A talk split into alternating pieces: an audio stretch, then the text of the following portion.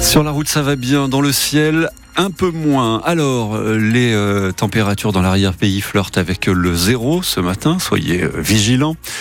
ça va être plutôt ensoleillé au réveil et puis ça va se couvrir au fil des heures avec de la pluie sur une partie de la région cet après-midi, notamment sur, sur le Var. Euh, hum, les Bouches de Rhône, les Alpes, les Hauts-de-Provence et les Hautes-Alpes pourraient y échapper cet après-midi, mais a priori pas en fin de journée, hein, notamment euh, ce soir, la nuit prochaine, et puis demain ça va rester assez couvert euh, pour les enfants qui sont en vacances. Les températures 14 degrés à Marseille cet après-midi, la même chose à Toulon, 12 à Aix-en-Provence. Alors Marion, est-ce que c'est l'heure de la remontada pour l'OM Les Olympiens qui ont vu le vent tourner cette semaine en Ligue Europe avec leur victoire 3-1 sur le Shakhtar Donetsk. Mais ce soir, retour de la Ligue 1. Dans ce championnat, ils sont à la traîne au 9e rang.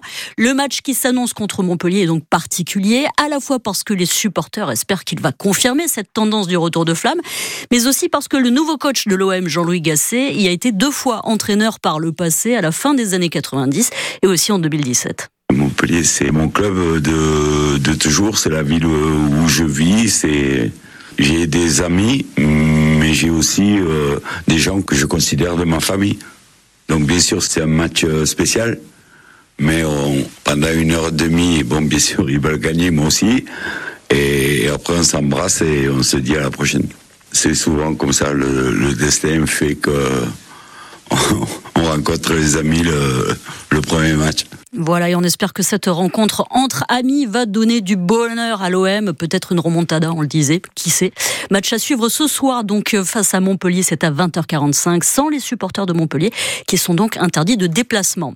Il y a aussi du rugby avec le match du 15 de France, c'est cet après-midi à 16h, à suivre également sur France Bleu Provence en direct. France-Italie, troisième match du tournoi des Six Nations et un troisième ligne du RCT, Esteban Abadi, qui sera remplaçant pour la première fois.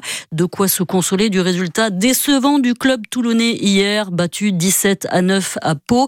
Le rugby club toulonnais qui est désormais 7 du classement du top 14. Euh, plus de 13 heures de visite présidentielle. 13h15 même pour la visite d'Emmanuel Macron au salon de l'agriculture, une visite chaotique qui a démarré par des coups entre la sécurité et les militants syndicaux du monde agricole qui ont forcé l'entrée.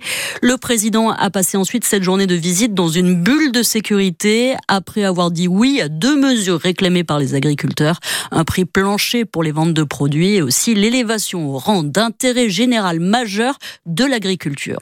À Marseille, c'est le bruit du tram qui secoue les murs. Des vibrations qui gâchent la vie des riverains en haut du boulevard Chave. Des tramways qui se succèdent toutes les cinq minutes dans le tunnel de la ligne Chave-Noailles. Il y a bien un panneau qui limite leur vitesse à 25 km heure à l'entrée de ce tunnel. Mais d'après les riverains, tous les chauffeurs ne le respectent pas. Gérard Rouby habite en haut de Chave depuis près d'un demi-siècle, mais là, ça devient vraiment difficile. Bah, il y a tout qui tremble sous ma chaise. Hein. Le sol, les murs, les cloisons ça bourdonne beaucoup en même temps, donc c'est gênant parce que toutes les 10 minutes, eh ben il y a des vibrations, il y a des bourdonnements. Quand on veut lire tranquille, quand on veut être tranquille chez soi, de 5 heures du matin à 1 heure du matin, c'est très difficile. Et donc là, vous avez obtenu ce panneau qui dit quoi? Euh, Ce panneau, il dit que euh, les tramways doivent limiter leur vitesse à 25 km/h dans la courbe, de 22 heures à 6 heures. Mais c'est une consigne. De temps en temps, ils passent à fond, comme dans le tunnel de Monaco. Mais ce n'est pas une Formule 1 qu'ils ont, c'est un tramway.